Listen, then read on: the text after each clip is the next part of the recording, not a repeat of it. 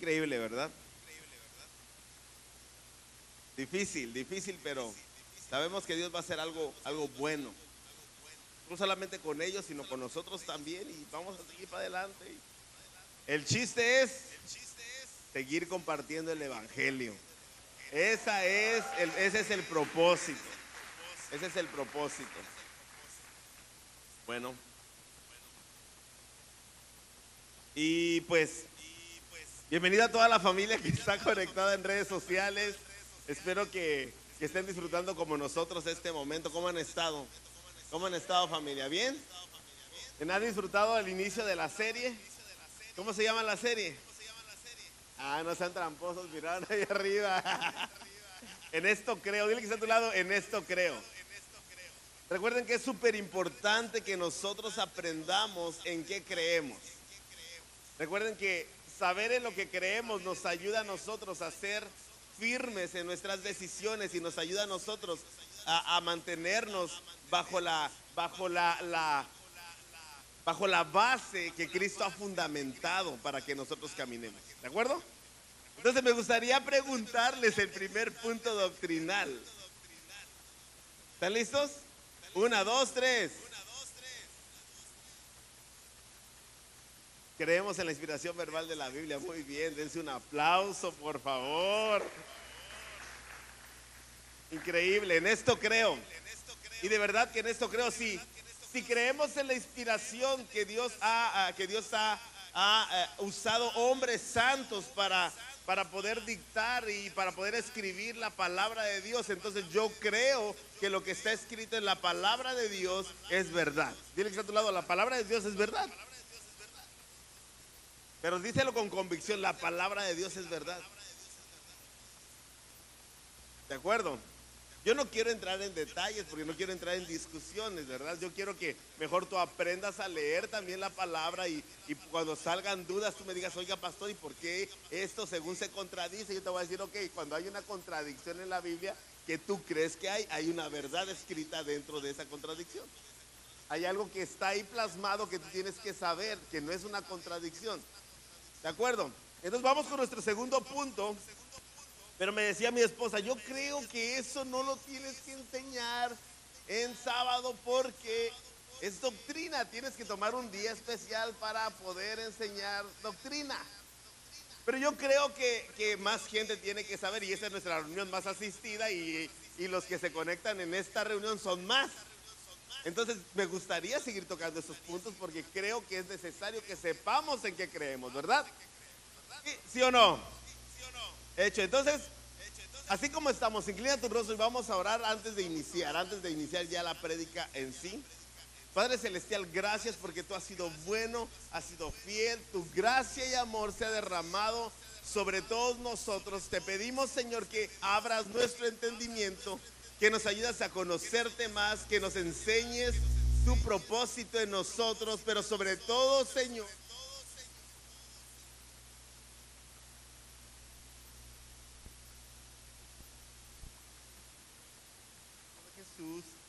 Amén. Amén. Amén. Entonces, el segundo punto, y lo voy a leer, no sé si está en la pantalla, pero lo voy a... Los que tienen... Eh, eh,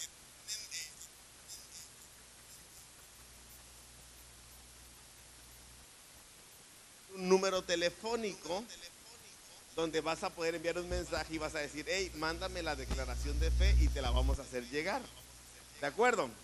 Nuestro segundo punto es creer en un Dios que existe eternamente en tres personas, a saber, el Padre, el Hijo y el Espíritu Santo. Creemos en un Dios, un solo Dios, dile que está un solo Dios. No en tres. Creemos en uno Creemos en uno, pero ese uno existe en tres personas. Que es el Padre, el Hijo y el Espíritu Santo. ¿Está, difícil? No, entonces te tienes que recordar este punto. Eh, yo creo en un Dios que existe eternamente en tres personas, a saber el Padre, el Hijo y el Espíritu Santo. No me quiero meter en una situación de explicarte por qué uno, por qué tres. ¿Por qué de uno son tres? O porque un solo Dios, un, hijo, un, padre, un hijo, un Espíritu Santo. Porque lo que yo quiero es regalarte algo práctico que te ayude a recordar que cuando, cuando Dios toma la decisión de representarse o de presentarse a sí mismo como tres personas, es que a ti y a mí nos conviene saber por qué es un Padre, por qué es un Hijo y por qué es un Espíritu Santo. Nos conviene porque a lo largo de nuestra vida vamos a enfrentar diferentes cosas donde estas tres personas van a jugar un papel fundamental para nuestras decisiones. Y a mí más que explicarte que es un solo Dios con tres personas, me gustaría darte algo práctico que recuerdes cada día. ¿Estás, de acuerdo conmigo? Porque podríamos leer algo como Mateo eh, capítulo, capítulo 28, versículo 18 al 20. Dice, Jesús se acercó entonces a ellos y les dijo, se me ha dado toda autoridad en el cielo y en la tierra, por tanto vayan y hagan discípulos a todas las naciones, bautizándose en el nombre del Padre, del Hijo y el Espíritu Santo. Existen múltiples referencias en la palabra donde se utiliza esta, esta, esta, estas tres partes de Dios. Existen muchas partes en la palabra donde nos explica y nos dice, o porque que oremos, cuando, cuando Jesús fue bautizado, se abrieron los cielos y la voz del Padre se escuchó, ¿verdad? ¿Y qué descendió? El Espíritu Santo. ¿Sobre quién? Sobre el Hijo. Entonces, si buscamos referencias, ¿por qué, por qué hablamos de, de, un Dios que existe en tres personas? Porque hay referencias que lo, que lo dictan, pero sería muy complicado para ti recordar en la semana que necesitas saber que necesitas a estas tres personas para funcionar en tu vida todo el tiempo. ¿De acuerdo? ¿Estás listo? Entonces me gustaría que fuéramos juntos a Segunda de Corintios, versículo 13, capítulo 13, versículo 14.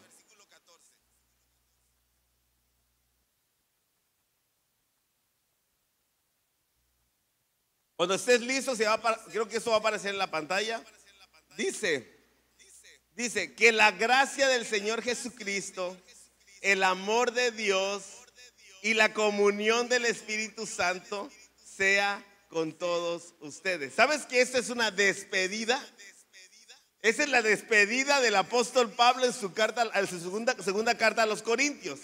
Esta es su despedida. Entonces se despide diciéndole, yo creo que estaba pensando el, apóstol Pablo, ¿para qué les digo tantas cosas? ¿O qué más le puedo escribir? ¿Qué más les puedo recomendar? Pero termina diciendo que la gracia del Señor Jesucristo, el amor de Dios y la comunión, la comunión del Espíritu Santo sea con todos ustedes. Me encanta. Porque es real que necesitamos mirar a Dios como un padre. Si estás durmiendo, te dale un pellizcón, date un pellizcón o dile al que está a tu lado, ahí, ayúdame. ayúdame porque no llevamos ni 15 minutos y ya te estás durmiendo.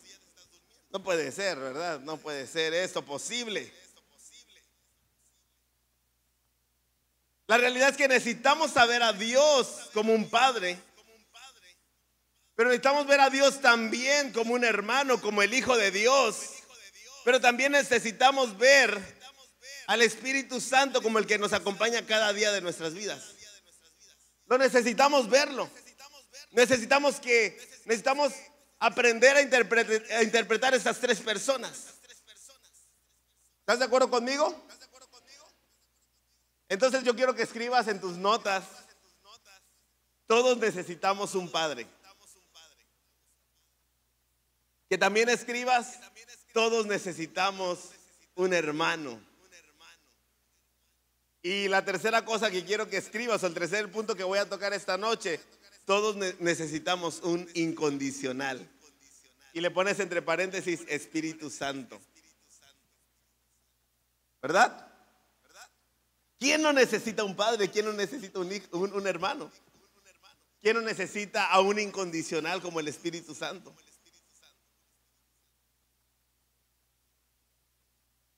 Y es real, es real eso que te voy a decir. A veces nosotros como seres humanos no sabemos ser padres los que somos padres. Pero a veces cuando estamos en la posición de hermanos no sabemos ser buenos hermanos. Y a veces, o muy cotidianamente, cuando somos amigos, y que nos consideran incondicionales, no sabemos ser incondicionales. ¿Sabes qué es lo, increíble? Que Dios nos muestra a través de su posición como tres personas, nos muestra cómo serlo. Dice, ¿no sabes ser padre? Yo te voy a enseñar a ser un padre. No sabes ser un hijo o un hermano, yo te voy a enseñar a ser un hijo o un hermano. No sabes cómo ser incondicional, yo te voy a enseñar a ser incondicional. Voy a estar contigo en todas. Vamos a tocar el primer punto, todos necesitan un padre. Si yo te preguntara ahora mismo, ¿qué es ser un padre? ¿Qué es lo que tú responderías? ¿Qué es ser un padre? Para los que saben ser padres, para los hijos que tienen papá, ¿qué es ser un padre? ¿Cómo? ¿Quién dijo protector? Protector, ¿qué más? Fuerte. Proveedor, bien, ¿qué más? Formador. ¿Perdón? Un destino seguro. Un padre es el que te lleva hasta que cumplas tu propósito. Te lleva al destino seguro. ¿Qué más? Vamos, ustedes son muy inteligentes, lo saben. Un corrector, pero no, no, no uno de esos de... Alguien que te corrige para el bien. Un maestro. ¿Perdón? Un guía. ¿Cierto? Y es real, el Padre es todo eso. El Padre se puede traducir o, la figura de paternidad o la figura que Dios formó a través de un padre y una madre. Se puede traducir como todo eso, el que da un techo, el que tiene la obligación de regañar, el viejo loco, el insoportable. ¿Verdad? ¿Verdad, hijos? Porque así les decíamos a nuestros padres cuando estábamos adolescentes. Ya viene el viejo loco. Ahí viene otra vez a regañarme. Yo recuerdo que cuando papá Elías estábamos en la iglesia de Las Vegas, yo recuerdo que estábamos viendo la tele todos, acá bien tranquilos, del canal 5 en ese tiempo, y nada más escuchábamos que entraba la camioneta. Pum, apagas la cabeza, salías corriendo y agarrabas una escoba y hacías que estabas haciendo algo. Porque papá Elías siempre quería que todos estuviéramos haciendo algo. No le gustaba vernos sentados. Todo el tiempo deseaba que nosotros cumpliéramos algo, una obligación, que estuviéramos productivamente activos. Y qué chido todo esto, ¿verdad? Pero eso no es lo que es ser un padre. Está chido todo eso, pero eso no es lo que es ser un padre. En ninguna de sus bocas escuché que ser un padre es ser, es, es, ser, que un padre lo primero que tiene que mostrar, perdón, es el amor. Que su primera obligación es amar. ¿Sí o no? Un papá no, no, no corrige. Un papá, porque ama, corrige. Un papá no regaña, porque ama, te regaña. Un papá, no, te, no te brinda techo solamente porque te ama, te da un techo para vivir y dormir. Porque te ama.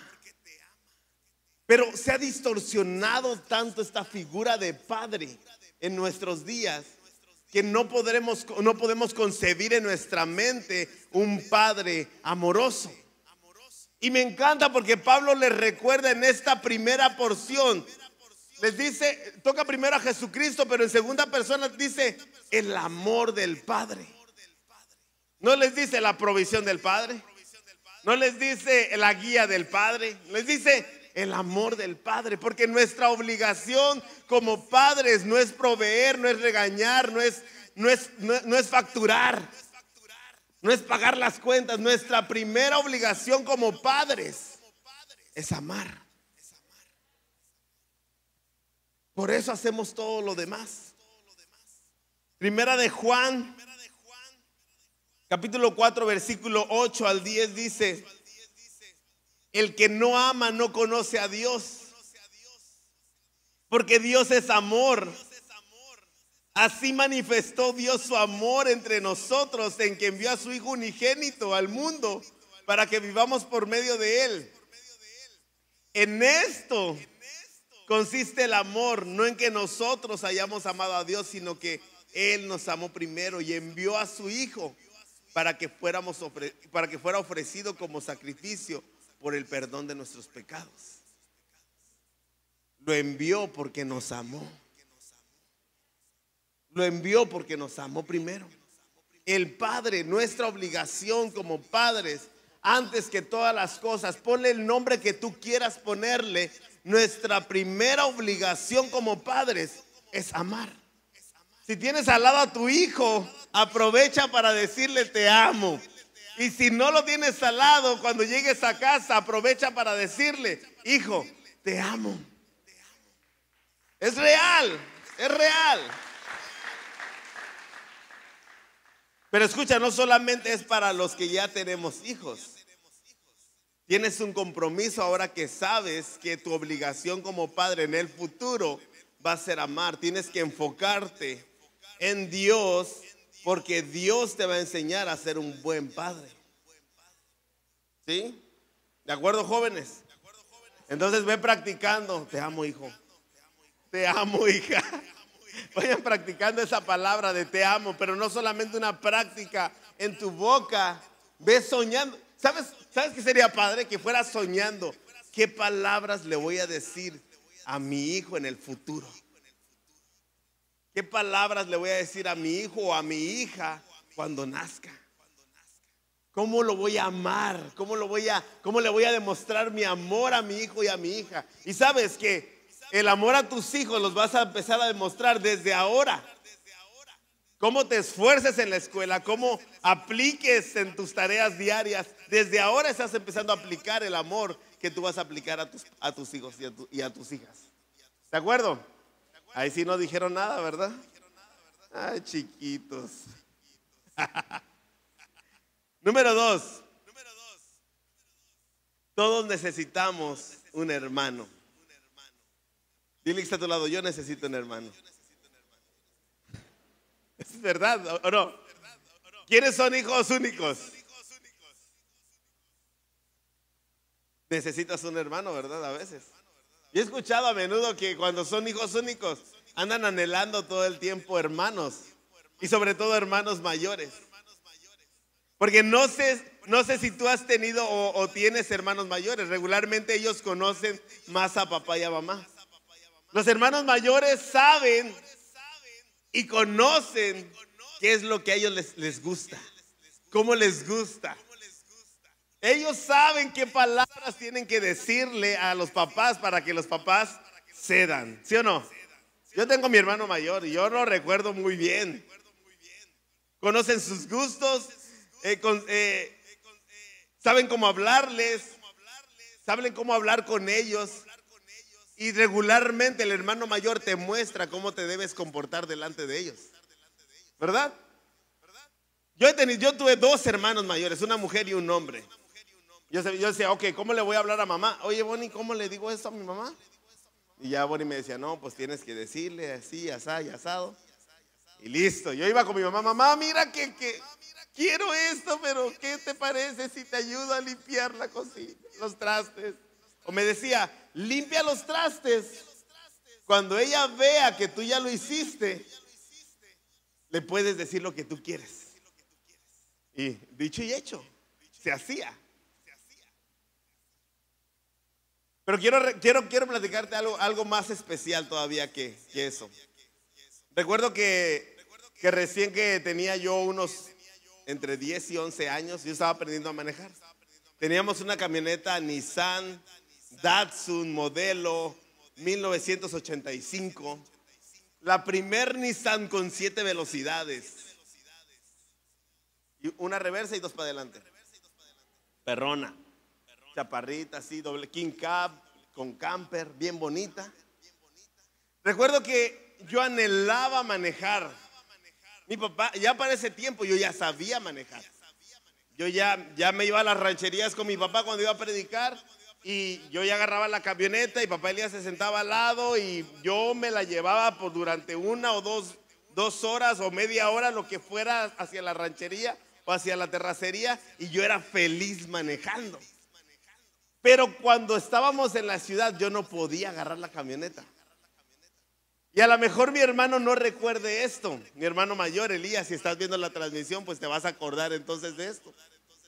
Recuerdo que un día yo estaba tan desesperado por querer manejar. Escúchame bien, yo quería agarrar la camioneta. Y le, dije a Elías, ¿sabes qué quiero manejar? Mi papá te va a regañar. Mi papá te va a regañar la camioneta. ¿Cómo le hago para agarrar la camioneta? Dice, ¿quieres manejar de verdad? Le dije, sí quiero manejar. Me dice, lava la camioneta. Pídele las llaves porque, y dile que vas a lavar la camioneta. Cuando te dé las llaves, sacas la camioneta, la estacionas enfrente de la casa, la lavas y la dejas bien limpia. Y cuando hayas terminado de lavar la camioneta, agarras, la arrancas y le das una vuelta a la cuadra. Y cuando papá Elías te pregunte, ¿por qué le diste la vuelta a la camioneta en la cuadra? Tú le vas a decir, porque la fui a secar.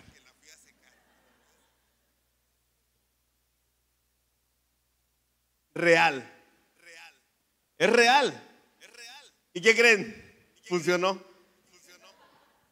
Saqué la camioneta, la lavé, bien bonita, la sequé, la dejé bien lista.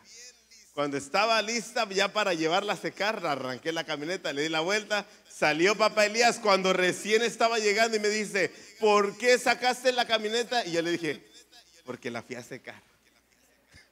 Entonces él dijo, ok. Entonces dije, de aquí soy.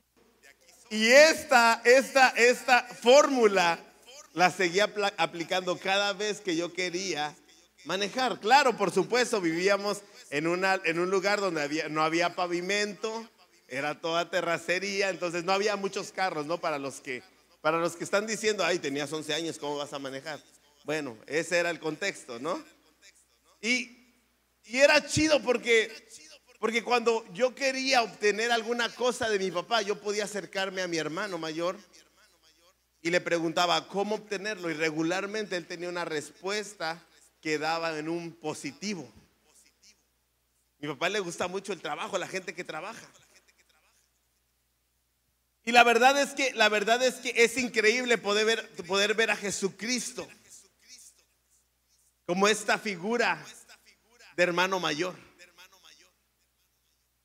Porque sabes cuando cuando Jesucristo se presenta ante el Padre por tu vida, no solamente te enseña a acercarte, no solamente a través de su ejemplo, tú miras cómo acercarte al Padre, sino que cada vez que tú cometes un error, Jesucristo se antepone como hermano mayor ante ti. Y le dice al Padre, Padre, no mires a Él, mírame a mí. Yo vine por eso, para que me vieras a mí, no lo vieras a Él. Porque los hermanos mayores, escúchame bien, no solamente te aconsejan para obtener cosas, sino que muchas veces obtienen los peores castigos por las cosas que tú has hecho mal. ¿Sí o no? Hermanos mayores, afirmen lo que estoy diciendo. ¿Verdad, Paco? A nosotros como hermanos mayores o los que tenemos hermanos menores nos tocó sufrir cosas que los hermanos menores no sufrieron. Pero qué increíble saber que Jesucristo hace esta representación de hermano mayor. Yo me entregué por ti. Él, fue el primogénito. ¿Sabes qué es ser un primogénito? El primogénito se le llama un hijo. Cuando Dios llama primogénito a Jesús, quiere decir que tiene más hijos. Que Él es el primero de muchos. Gracias a que este primogénito se acercó, tú y yo tenemos oportunidad. Qué increíble hermano mayor tenemos. ¿Puedes darle un aplauso a, Jesús por todo eso? Mateo capítulo 12, versículo 46 al 50. ¿Estás bien? ¿No te estás durmiendo? Mientras Jesús le hablaba a la multitud, se presentaron su madre y sus hermanos. Se quedaron afuera y deseaban hablar con él. Alguien le dijo, tu madre y tus hermanos están afuera, ¿quieres hablar? ¿Quieren hablar contigo? Y Jesús dice, ¿quién es mi madre? ¿Quiénes son mis hermanos? Señalando a sus discípulos, añadió, aquí tienen a mi madre y a mis hermanos. Pues mi hermano, mi hermana y mi madre son los que hacen la voluntad de mi Padre que está en el cielo. Juan capítulo 14, versículos 5 al 9 dice, dijo entonces Tomás, Señor, no sabemos a dónde vas. Así que ¿cómo podemos conocer el camino? Yo soy el camino, la verdad y la vida, les contestó Jesús. Nadie llega al Padre si no es por mí. Yo sé, soy el hermano mayor, sé cómo guiarte. Si ustedes realmente me conocieron, conocerían también a mi Padre. Y ya desde ese momento lo conocen y lo han visto. Señor, dijo Felipe, muéstranos al Padre y con eso nos basta. Pero Felipe, tanto tiempo llevo ya entre ustedes y todavía no me conoces. El que me ha visto a mí, ha visto al Padre. ¿Cómo puedes decirme, muéstrame al Padre? ¿Sabes cómo puedes conocer el corazón del Padre? Conoce a Jesús. ¿Sabes cómo puedes ser guiado en conquistar el corazón, el corazón del Padre? Conoce al Hijo Mayor. Conoce a Jesucristo. Lo necesitas. Dile que está a tu lado, necesitas conocer al... Necesitas conocer al hermano. Al hermano mayor. Qué increíble Jesús, ¿verdad? Qué increíble Jesús. Juan capítulo, Juan capítulo 14, versículo 12 al 14 dice, ciertamente les aseguró que el que cree en mí las obras que yo hago también él las hará. Y aún las hará mayores porque yo vuelo al Padre. Cualquier cosa que ustedes pidan en mi nombre yo lo haré. Así serán glorificados en el Padre, en el Hijo. Lo que pidan en, en mi nombre yo lo haré. Jesús nos abrió una gran oportunidad de acercarnos al Padre. Jesús nos abrió una gran oportunidad de poder llamar a Dios Padre, de ser hijos adoptivos. Porque no éramos parte, recuerda, pero ahora somos hijos por adopción. Por eso es que podemos llamar a Dios Padre. ¿De acuerdo? Vamos adelante entonces. Si estás entendiendo o no? ¿Te estás sirviendo? Dile que está a tu lado, sea un buen hermano. Sea un buen hermano mayor. ¿Sabes? Antes de pasar al siguiente punto.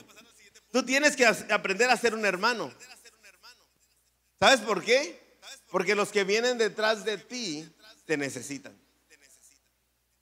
Nosotros conocemos a Jesús. Tú, la gente conoce por lo que tú haces, conoce a Jesús. Pero ¿qué enseñas? Lo que tú aprendes de Jesús. Lo que tú aprendes de Jesús lo replicas y lo replicas y se replica y se replica y se replica. Entonces tú debes de aprender a ser un hermano mayor. ¿De acuerdo? Bien. Número tres, todos necesitamos un incondicional. Dile que está a tu lado, ¿has tenido incondicionales? Levanten la mano los que han tenido incondicionales. Yo he tenido incondicionales. Esos, esos amigos que tú les dices, hey, ¿qué onda? Estoy en una bronca full. No sé qué hacer ¿Dónde estás? Voy por ti. ¿En dónde estás? Yo quiero acompañarte en tu dolor. Yo te saco de esa bronca carnal, tú y yo. Lo que quieras, a donde quieras. Yo voy contigo al fin del mundo. ¿Quiénes han tenido amigos así? Increíbles, ¿verdad? Eh, las mujeres van hasta el baño juntas. Vente, manita. Vámonos. Es más, no se meten al baño porque no pueden, pero si pudieran, se meterían al baño también. Agárrame la puerta, manita. Y ahí está la otra grande y platicando. Y, ah, sí, no sé qué. Fíjate que mi marido, o fíjate que mi amigo, ¿no? Y están juntas todo el tiempo, se platican todo, se dicen todo, se aconsejan todo. Van al mercado juntas, al súper juntas, van a la plaza juntas, se pintan las uñas juntas. Y los hombres arreglan el carro juntos, pásame la matraca y sí, no, sí, yo, vámonos en la moto y se van juntos. Lloran juntos, es que me pegó la mujer. Amén. Por ahí escuché así, parece, amén, escuché. Pero todos necesitamos un incondicional. Todos necesitamos a alguien que esté con nosotros en cada momento, en cada etapa, a cada minuto. Tú y yo necesitamos a alguien incondicional. Pero cuando estabas en la primaria tenías un incondicional. Y después cuando estabas en la secundaria tenías otro incondicional. Y cuando estás en la universidad tienes otro incondicional. Entonces, ¿qué sucede? Que no sabemos ser incondicionales.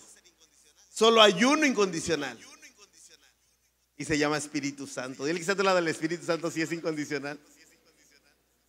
Es súper incondicional. ¿Sabes? Porque tú y yo tenemos necesidades que a, veces no podemos hablarle, no se las podemos decir al Padre. Y el, hermano, el hermano mayor no sabe cómo escucharlas. Pero el Espíritu Santo sabe guiarte hacia un resultado correcto, hacia un resultado que va a agradar, escucha bien, va a agradar a Dios.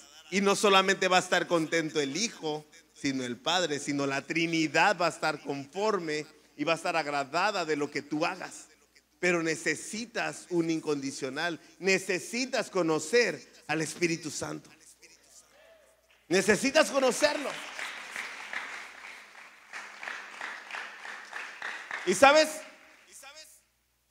sabes que, que regularmente nosotros, todos, todos nosotros fuimos traicionados por alguien. Todos nosotros tuvimos amigos que les platicamos cosas muy personales, muy del corazón, y terminamos siendo traicionados. Todos nosotros hemos vivido etapas de dolor así.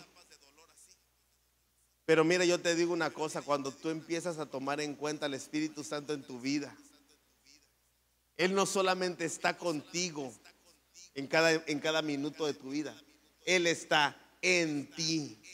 El Padre, escucha, el Padre no puede estar contigo, el Padre está en el cielo. El, el, hijo, el hijo vivió un tiempo en la tierra y él, él mismo dijo, hey, yo no quiero que estén solos.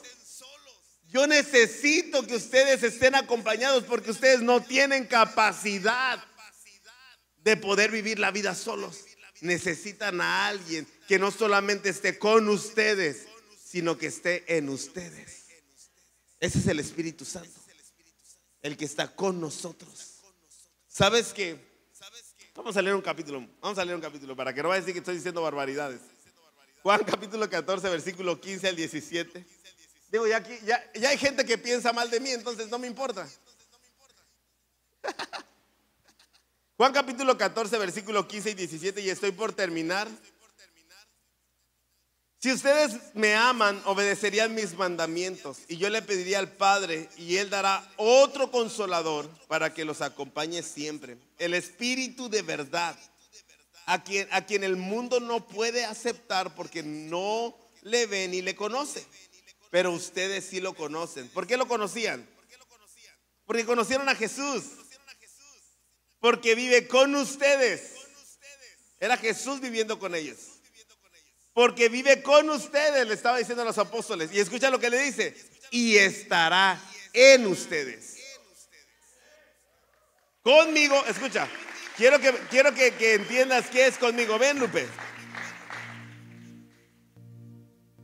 A ver si lo aguanto.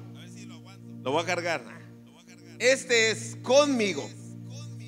Él va conmigo. Yo camino, Él camina, va conmigo. Si yo corro, Él corre. Si yo paro, Él para. Él va conmigo. Pero Jesús dijo ahí, no solamente va a estar conmigo, va a estar en mí. No va a estar contigo, va a estar en ti. ¿Sabes? Cualquier incondicional puede estar contigo, pero se va a ir. El único que tiene la capacidad de estar en ti es el Espíritu Santo. El único capaz de acompañarte cada minuto, cada hora, en cada situación, en donde quiera que tú estés, es el Espíritu Santo. Él es el único que puede vivir en ti. Él es el único. Juan capítulo 14, versículo 15 y 18 dice, 15 al 18 dice, si ustedes me aman, obedecen mis mandamientos y yo le diré al Padre, ya lo leí, ¿verdad? Pero ustedes, perdón, versículo 18, pero ustedes, si lo conocen, si lo conocen porque viven ustedes y estarán en ustedes, no los voy a dejar huérfanos. Dile que está a tu lado, no va a estar huérfano. Volveré a ustedes. No los voy a dejar huérfanos, volveré a ustedes. ¿A través de quién? A través del Espíritu Santo. Me encanta. Ponte de pie. Despierten a Fernando, por favor. Denle un vasito de agua. Quiero que escuches esto.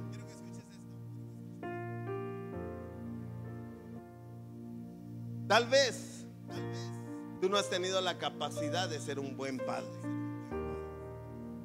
O tu padre o, tu, o, la figura paterna que tú esperabas que te brindara el amor del cual estamos hablando, no te brindó amor, te brindó golpes, te brindó tensión en la familia, te brindó todo aquello menos amor. Tal vez tú no tuvieses la figura paterna que deseabas tener. Y eso afectó tu realidad, tu hoy, tu presente. Y cuando te acercas al Padre dices, yo no puedo comprender cómo alguien habla del Padre de amor si yo no tuve amor de mi Padre. Y no comprendes el amor del Padre y no sabes de qué se trata y no, no cabe en tu mente saber acerca de un Padre de amor. ¿Sabes? Dios quiere corregir eso. Este solo Dios único, en su tremenda sabiduría, porque es, una sabiduría que no cabe en este universo, ni en esta creación, esta sabiduría entendió antes de la fundación del mundo, tú y yo íbamos a necesitar comprender que era ser un buen padre. Y se presenta a nosotros como un padre. Pero este Dios, a lo mejor tú no has tenido la capacidad de ser un buen hermano. O has tenido hermanos que no han tenido la capacidad de guiarte, porque un hermano guía. Un hermano protege, un hermano cuida. ¿Sabes qué? Un hermano abre nuevas oportunidades para los que vienen atrás. Tú que eres hermano mayor, no sufrió, el hermano mayor sufrió más que el que viene atrás. Las oportunidades que Él abrió para ti son vastas. Las oportunidades que Jesucristo abrió para nosotros son vastas. No las podemos contar. Pero tal vez tú no has tenido la capacidad de ser un buen hermano, sabes, Dios, o no has tenido un hermano, Dios abre esta oportunidad para ti también. Y dice, yo Dios, no solamente me quiero presentar a ti humanidad como un, como un padre, yo Dios me quiero presentar a ti como un hijo, como un hermano, acompañarte, ayudarte, abrirte la puerta que tengas acceso al Padre. Y tal vez a ti te han fallado incondicionales también. Tal vez a ti no haya habido persona que te haya sido fiel. Dios dice, bueno, yo me quiero presentar como padre, yo me quiero presentar como hijo, como hermano, como hijo, pero me quiero presentar también como un amigo incondicional para ti. Él es el mejor. Te lo puedo decir, Él es el mejor. Él no te va a fallar. No importa qué situación le cuentes, Él no te va a fallar. Te va a guardar el secreto, pero no solamente te va a guardar el secreto, te va a guiar en una decisión que lleve a, una, a un término correcto donde puedas agradar no solamente al Hijo, sino al Padre. Puedas agradar a Dios. Yo no sé si tú quieres. Yo no sé si tú quieres, pero creo que esa es una gran oportunidad para nosotros. Conocer este punto de doctrina que creemos en un, en un Dios que existe en tres personas. A mí me recuerda cada mañana, cada día, que tengo un Padre que me ama, que tengo un hermano que me guía y que tengo un incondicional cuando yo lo necesito, en cualquier momento. Vamos a adorar juntos.